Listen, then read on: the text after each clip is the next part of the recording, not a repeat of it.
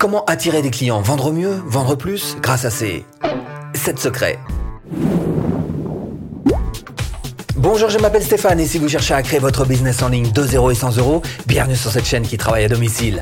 Abonnez-vous et cliquez sur cette petite clochette de notification qui vous permettra de ne rien louper.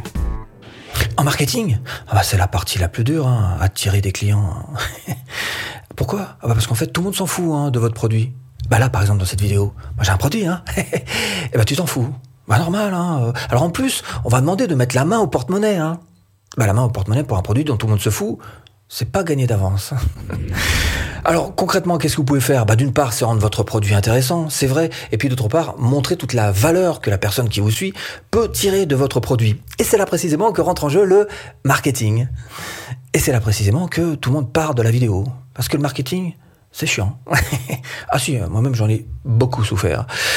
Alors, ce que je vais faire précisément dans cette vidéo, je ne pas vous parler de marketing, ce que je vais faire, c'est que je vais vous présenter quelques petits secrets, sept petits secrets qui vont beaucoup plus vous aider. Secret numéro 1, faites-vous plus beau que vous ne l'êtes. Vos habits de lumière feront toute la différence. Sortez les montres en or, hein. Bah voilà, on est en 2020.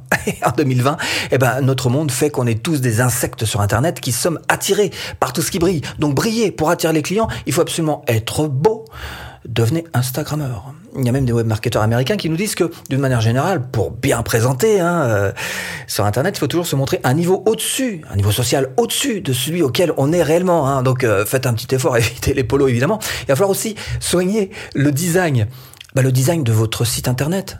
Ah, c'est important, hein, c'est votre représentativité, ça vous représente. Alors, soignez ça évidemment, parce que euh, là encore, il y a une étude qui est sortie et qui nous dit qu'en général, quand quelqu'un atterrit sur votre site internet, il y a une prise de décision dans les trois secondes, trois secondes seulement pour prendre la décision, c'est oui ou non, il va y avoir acte d'achat derrière.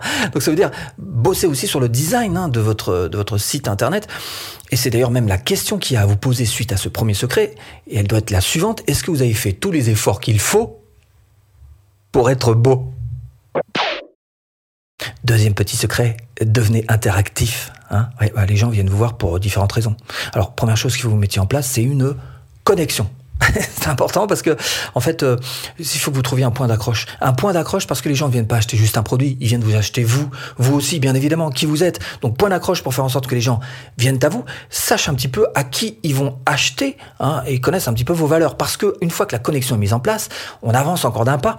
Et là, l'objectif, ça va être carrément l'identification. C'est-à-dire que les gens s'identifient à vous, hein, encore une fois, à qui vous êtes, à votre personnalité, et puis aux valeurs que vous véhiculez. Donc vous voyez que c'est pas uniquement que le produit. Alors il y a certaines grandes marques qui l'ont extrêmement bien compris et qui en jouent depuis des années. Je vais vous prendre l'exemple d'Apple, hein, que tout le monde connaît évidemment, et que je prends souvent parce que précisément tout le monde connaît. Apple, bah, c'est think different, hein, c'est penser différemment. Voilà, bah, je vous invite depuis des années à penser différemment, à vous démarquer, à faire les choses autrement. Donc effectivement, euh, vous, la question que vous allez être euh, en droit de vous poser, et celle qu'il faut absolument vous poser pour votre propre produit, c'est vous, en tant que personnalité, quelles sont les valeurs que vous véhiculez? Troisième petit secret, devenez un expert en SEO.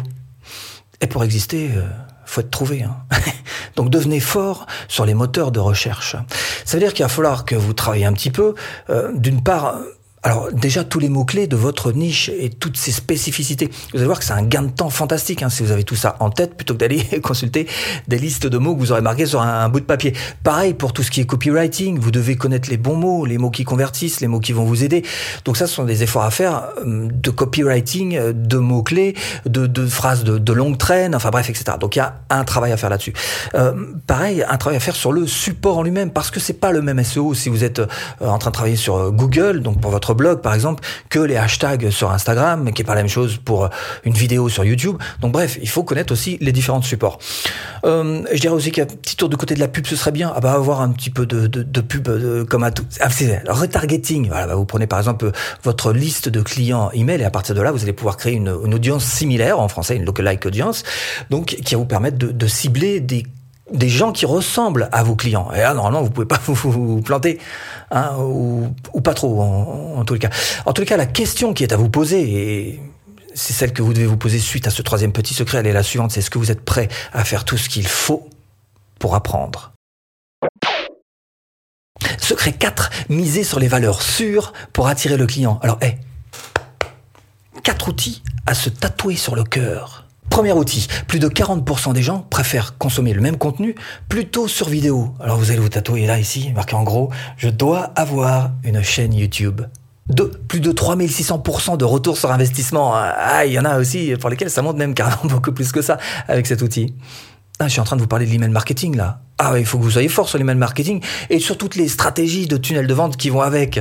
3. Avoir un blog. Bah, c'est une véritable petite boîte à outils hein, que vous avez à votre disposition si vous avez un blog. Alors déjà, d'une part, c'est une, une représentativité qui existe quelque part sur Internet pour vous, pour vous représenter, représenter votre marque, représenter votre produit, etc. Bref, c'est important d'avoir une sorte de point d'ancrage sur Internet. Mais c'est aussi, encore une fois, tout un tas de petites choses que vous allez pouvoir faire, une boîte à outils à votre disposition pour faire plein de choses très intéressantes. Sortir des pages dans tous les sens. Ça peut être des pages de capture, des pages de vente, des bons de commande. Euh, carrément, on peut tout faire hein, pratiquement sur un WordPress hein, de nos jours. En plus, c'est des petits prix Hein, pour faire ces choses-là. C'est un petit peu compliqué, c'est vrai, il y a souvent un petit peu de technique, mais euh, on s'en sort pour vraiment pas trop cher. 4. Une page Facebook. Bah, c'est un petit peu comme un blog, hein. c'est un genre de point d'ancrage, hein. sauf que sur une page Facebook, vous n'avez pas tous les outils. Effectivement. Alors la question qui est à vous poser pour ce quatrième petit secret, c'est est-ce que vous avez ces quatre outils fondamentaux pour votre réussite? Cinquième petit secret, misez sur des valeurs sûres. Hein. Euh, mais repousser un petit peu les limites aussi quand même. Alors, par exemple, le robot euh, Messenger, un robot mini-chat, voilà. Alors, personnellement, j'ai grimpé mon chiffre d'affaires hein, grâce à ça. Et je suis pas le seul. Hein. Ce que vous pouvez faire aussi, c'est chercher euh, dans le monde de la vraie vie, bah, dans les supports multimédia. Alors, je sais pas, la radio, ça peut être, ça peut aider.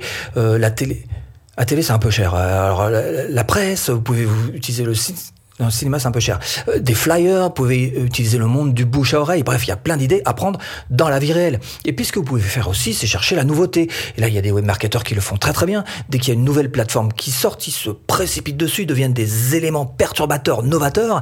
Et euh, finalement, ça fonctionne très très bien pour eux aussi. Donc, pourquoi pas pour vous?